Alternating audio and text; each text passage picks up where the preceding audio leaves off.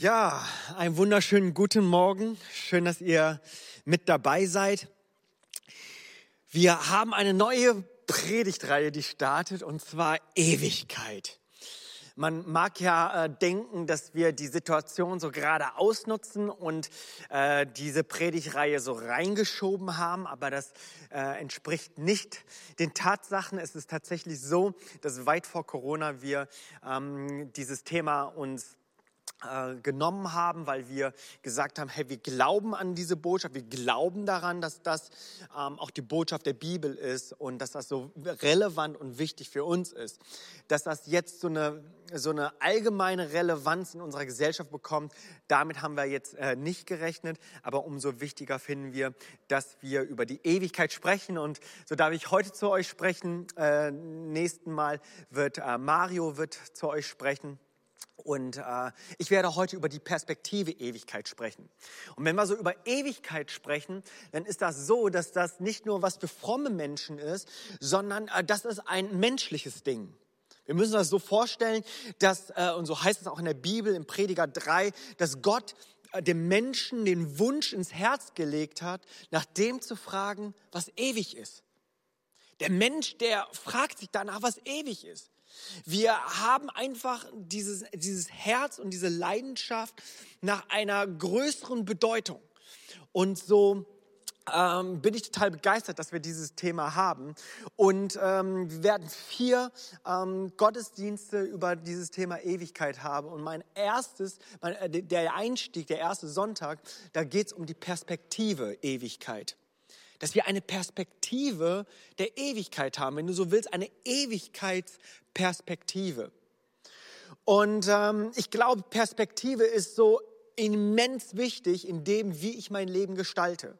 Also ich, ich kenne diesen Unterschied und ich glaube, der Unterschied zwischen ein, ein, ein griengrämsigen, ein, ein schlecht gelaunten Jimmy und einem hoffnungsvollen Jimmy, einen depressiven Jimmy und einen glaubensvollen Jimmy, einen ängstlichen Jimmy und einen, der, der sich Gott anvertraut hat. Es liegt eben in der Sicht der Perspektive, dass wir eine Perspektive über Dinge haben können, wo wir nicht ohnmächtig gegenüber unseren Gefühlen sind und unseren Umständen, sondern dass wir unseren Blick immer wieder neu richten können.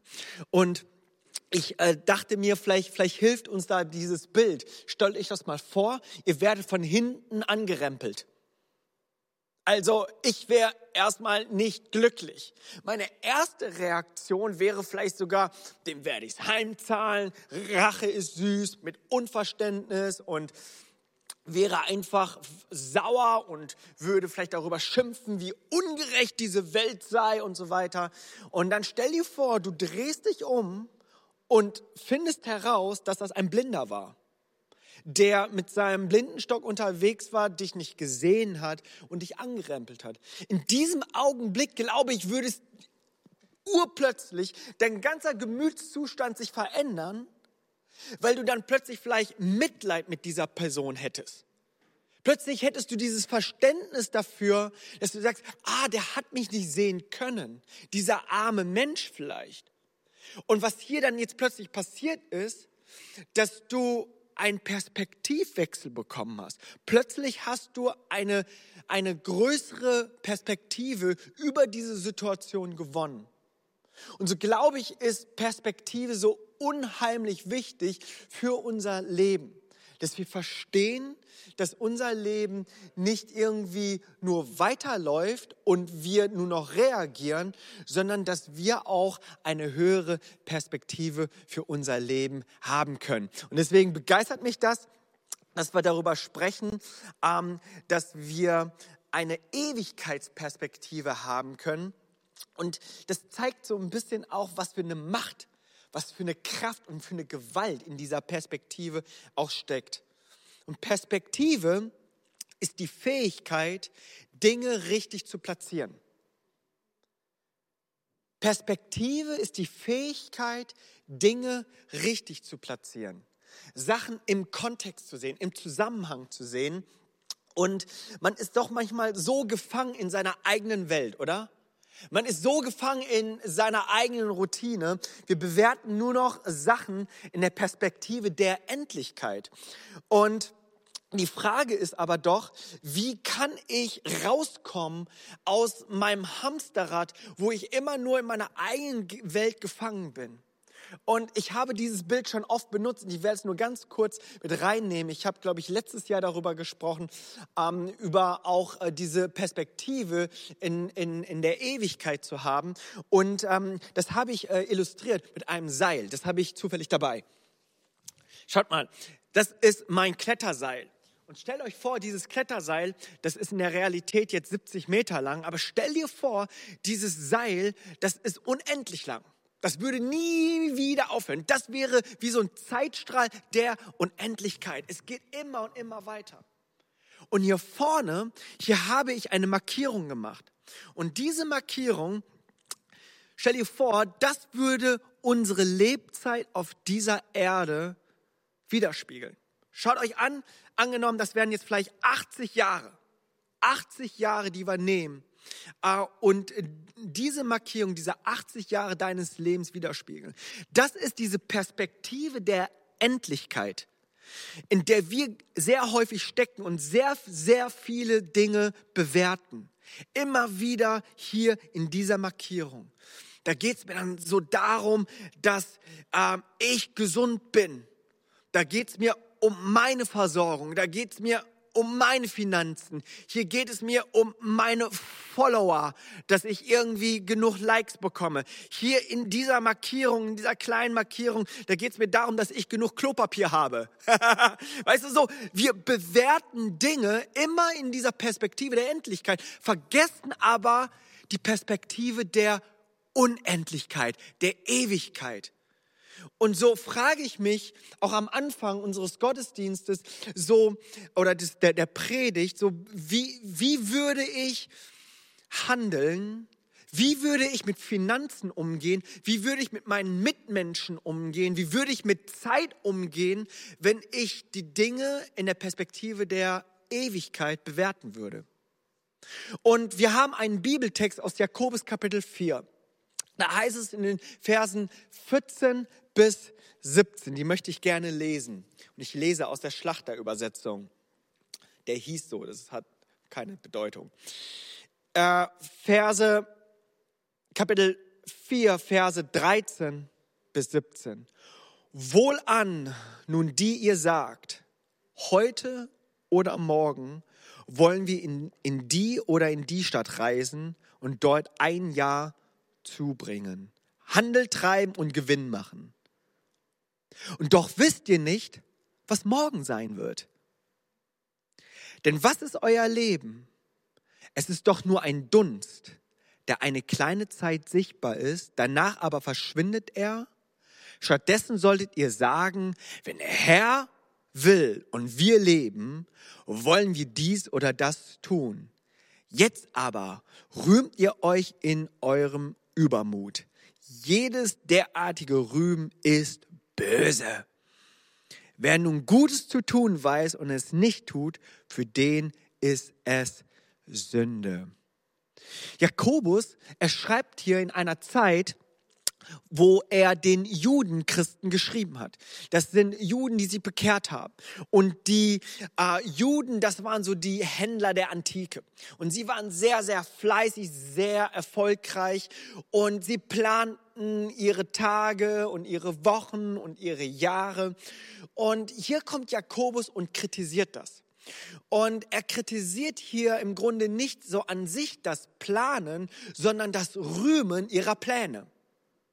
Sie haben sich selber gefeiert darüber, wie toll sie sind und wie, wie sicher sie auf der sicheren Seite sind, dass, dass, dass sie im Grunde sozusagen Gott sind.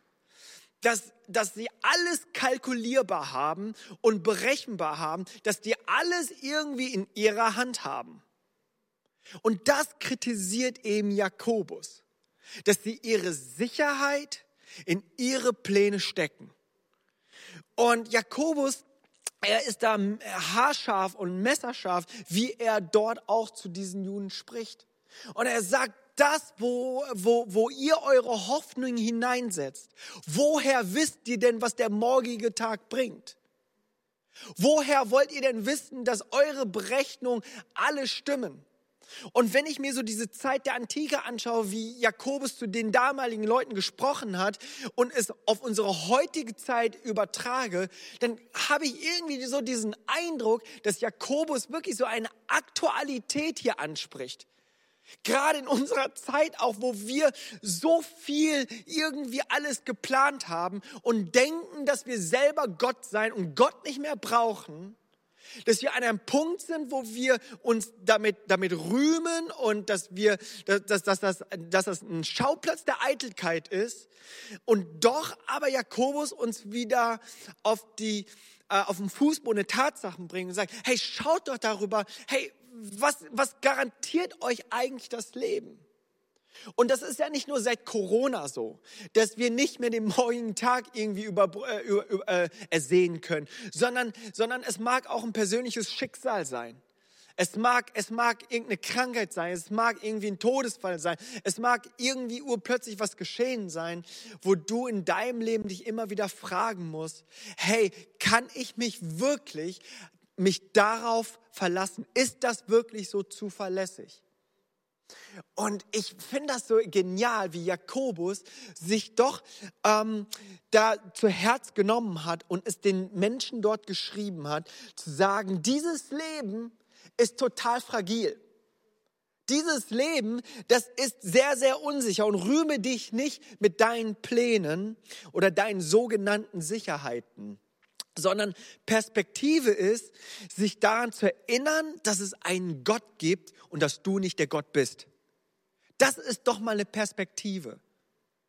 Dass es einen Gott gibt und dass du nicht Gott bist. Und da heißt es hier, denn was ist euer Leben? Euer Leben ist nur ein Dunst. So heißt es hier, ein Dunst.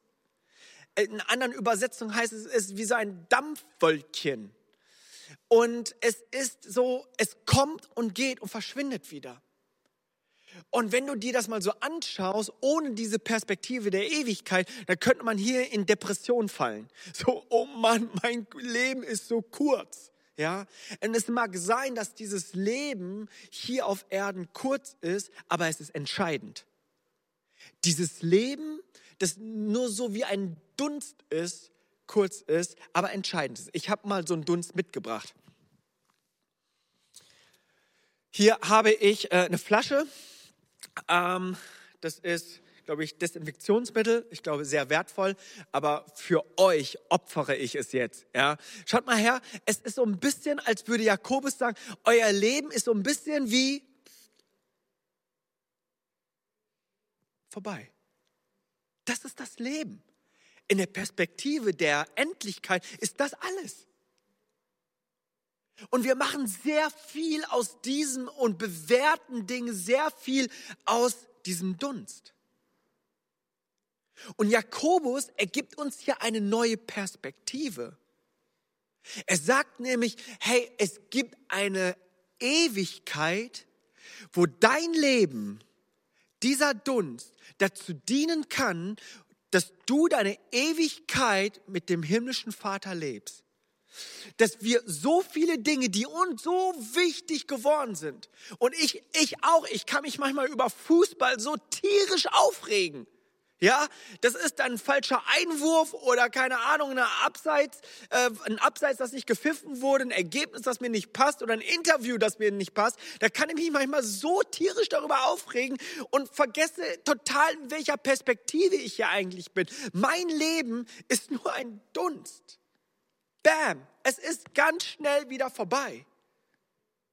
Und so sollte ich mich fragen, dass dieses Leben, das ich bekommen habe, das so wertvoll ist, so wichtig ist, dass ich dieses Leben dafür nutze, um zu fragen, was der Wille des Vaters ist. Dass ich erkenne, dass es einen ewigen Gott gibt, der eine Ewigkeit mit mir verbringen möchte. Und so darf ich viele Dinge in meinem Leben wieder ganz neu auch nochmal betrachten, bewerten, Entscheidungen treffen. Und äh, ich weiß, manchmal so als Prediger wird es ja immer einem vorgehalten, das ist immer leichter gesagt als getan. Aber in diesem Fall würde ich fast sagen, es ist wirklich leichter getan als gesagt. Weil, weißt du, so aus dieser aus dieser Perspektive ist das tatsächlich so, dass wir immer wieder uns darauf konzentrieren dürfen, was Gott in uns hineingelegt hat. Ich möchte euch ein Beispiel geben. Ähm, wir leben ja in einer Welt, die, sehr schnellliebig ist und so und plötzlich ist dann, sind dann die 80 Jahre vorbei. Äh, heute frage ich mich auch, äh, wie kann das sein, dass ich plötzlich 38 Jahre alt bin und ähm, so, so, so, so geschieht das einfach ganz, ganz schnell. Aber sich immer wieder darauf zu konzentrieren und den Fokus dafür zu behalten, dass ich eine Ewigkeitsperspektive habe, das hilft mir, wenn ich zum Beispiel den Tag richtig starte. Dass ich einen Tag richtig starte, dass ich nicht irgendwie beschäftigt bin, nur in diesem Lauf dieser Welt und im Stress versinke, sondern dass ich mir vornehme, meinen Tag richtig zu starten. Seit dieser Krise, Corona-Krise, wo wir uns als Kirche nicht mehr treffen können, haben wir ja ein Format gestartet, das nennt sich 633. Und dort heißt es in Matthäus 6,33, trachtet zuerst, zuerst nach dem Reich Gottes nach seiner Gerechtigkeit und alles andere wird dir zufallen. Und das ist so, wie ich, glaube ich, diese Perspektive der Ewigkeit behalten kann für meinen Alltag, für meinen Heute, wenn ich den Tag richtig starte. Und so haben wir dieses Format, dass wir dann auf Instagram live um 6.33 Uhr morgens eine Andacht machen, zusammen beten und wir zeigen es dann äh, ein bisschen zeitversetzt auf Facebook und auf YouTube. Und mir ist es ferne, uns irgendwo hier eine Werbung für ein Format zu machen. Mir geht es darum, den Tag richtig zu starten, damit wir die Perspektive richtig auch über diesen Tag haben. Und ich habe mich gefragt, wie sähe das eigentlich aus, wenn ich Dinge in meinem Leben mit der Perspektive der Ewigkeit bewerten würde? Ich habe mich das zum Beispiel gefragt, so mit Liebe. Ich glaube, in der Perspektive der Ewigkeit kann ich Menschen lieben. Da kann ich sogar meine Feinde lieben. In der Perspektive meiner Gefühle und meines Gemütszustands ist das nicht immer so einfach. Aber in der Perspektive der Ewigkeit, raus aus, aus, aus, aus meinem Hamsterrad, da kann ich Menschen lieben. Ich glaube, aus der Perspektive der Ewigkeit kann ich geben. Da kann ich meine Hilfe anbieten. Da kann ich Finanzen geben. Weil was, was ist schon das ganze Geld, wenn ich sterbe? Ich meine, wir, wir sparen, wir sparen oder machen uns Sorgen, aber das wäre mal ein echtes Investment, wenn ich eine Perspektive der Ewigkeit habe und entsprechend eine Großzügigkeit in meinem Leben und in meinem Alltag an den Tag legen könnte und geben könnte, loslassen kann, weil ich eine neue Perspektive habe. Ich glaube, in dieser Perspektive der Ewigkeit, da kann ich aushalten dass wenn Dinge nicht gut laufen, dass wenn ich Schmerzen habe, Trauer habe, dass ich in dieser Perspektive der Ewigkeit aushalten kann, durchhalten kann, weil es Hoffnung gibt, weil es mal eine Ewigkeit sein wird, wo keine Träne fließen wird, so heißt es. Und so möchte ich uns ermutigen, wenn wir über diese Perspektive der Ewigkeit sprechen, dass wir unser Leben, das vielleicht kurz ist, aber dieses Leben nutzen, denn dein Leben zählt. Es ist vielleicht wie ein Dunst, aber dein Leben zählt. Und ich glaube, dass uns eben jener Text von Jakobus uns an unsere Sterblichkeit erinnert, aber auch an unsere Ewigkeit erinnert. Und so ähm, dürfen wir uns seinem Wort uns anvertrauen. Ich glaube, das ist so ein Weckruf für uns. Es sollte uns wirklich aufwecken, weil ich glaube, so eine Schwäche von den modernen Christen heutzutage ist, dass wir manchmal so denken, dass diese Welt unser Zuhause ist. Diese Welt ist nicht unser Zuhause. Es ist ein Durchgang. Und ich glaube, wir dürfen neu diese Ewigkeit, die Gott uns schenkt, die dürfen wir hier auf Erden schon sichtbar werden lassen. Und ich äh, möchte uns an jenen Punkt bringen, uns zu ermutigen, wirklich den Tag richtig zu starten. Ich weiß nicht, was, die, was auch immer dir hilft, was auch immer dir hilft, dass du das anzapfst und sagst, okay, ich möchte in diesen Zeiten, wo wir alles nur noch in dieser Endlichkeit bewerten, eine Ewigkeitsperspektive bekommen. Und ich möchte gern beten für dich. Und bevor ich das tue, möchte ich aber auch noch mal zu all jenen sprechen, wenn du dir das anhörst und du kennst diesen Gott nicht. Du warst bisher nur dein eigener Gott in dieser Perspektive der Endlichkeit. Aber du sagst, okay, ich brauche einen Gott für meine Ewigkeit. Hey, dann ist das meine Frage an dich, ob du Jesus annehmen möchtest als deinen Gott, als dein Herrn, als dein Retter, der, der dir deine Schuld vergibt und dir ewiges Leben gibt. Und so möchte ich gerne beten, wenn das gerade die Entscheidung deines Herzens ist und du sagst, ja, es ist diese Ewigkeit in meinem Herzen, die ruft und die brauche ich und die habe ich gesucht in dieser Welt, aber nicht gefunden. Aber du sagst, ich mache mein Herz weit für diesen ewigen Gott und ich möchte diesen Dunst meines Lebens, diese Lebzeit, diese kurze Zeit dafür nutzen, eine Ewigkeit mit dem himmlischen Vater zu haben, dann möchte ich dich ermutigen, dieses Gebet jetzt gemeinsam mit mir zu beten. Ich werde dieses Gebet beten, äh, vorbeten und du kannst es gerne einfach wiederholen. Vater im Himmel, danke dir, dass du mich liebst. Ich danke dir, dass du für mich gestorben und auferstanden bist. Ich wähle dich jetzt als meinen Herrn und Erlöser. Vergib mir meine Schuld und sei du der Retter und Herr meines Lebens. Ich wähle dich als mein Freund, als meinen Gott. Sei du der Herr meines Lebens. Amen. Hey, wenn du dieses Gebet gesprochen hast, möchte ich dich äh, möchte ich dir gratulieren. Äh, du gehörst zur Familie Gottes.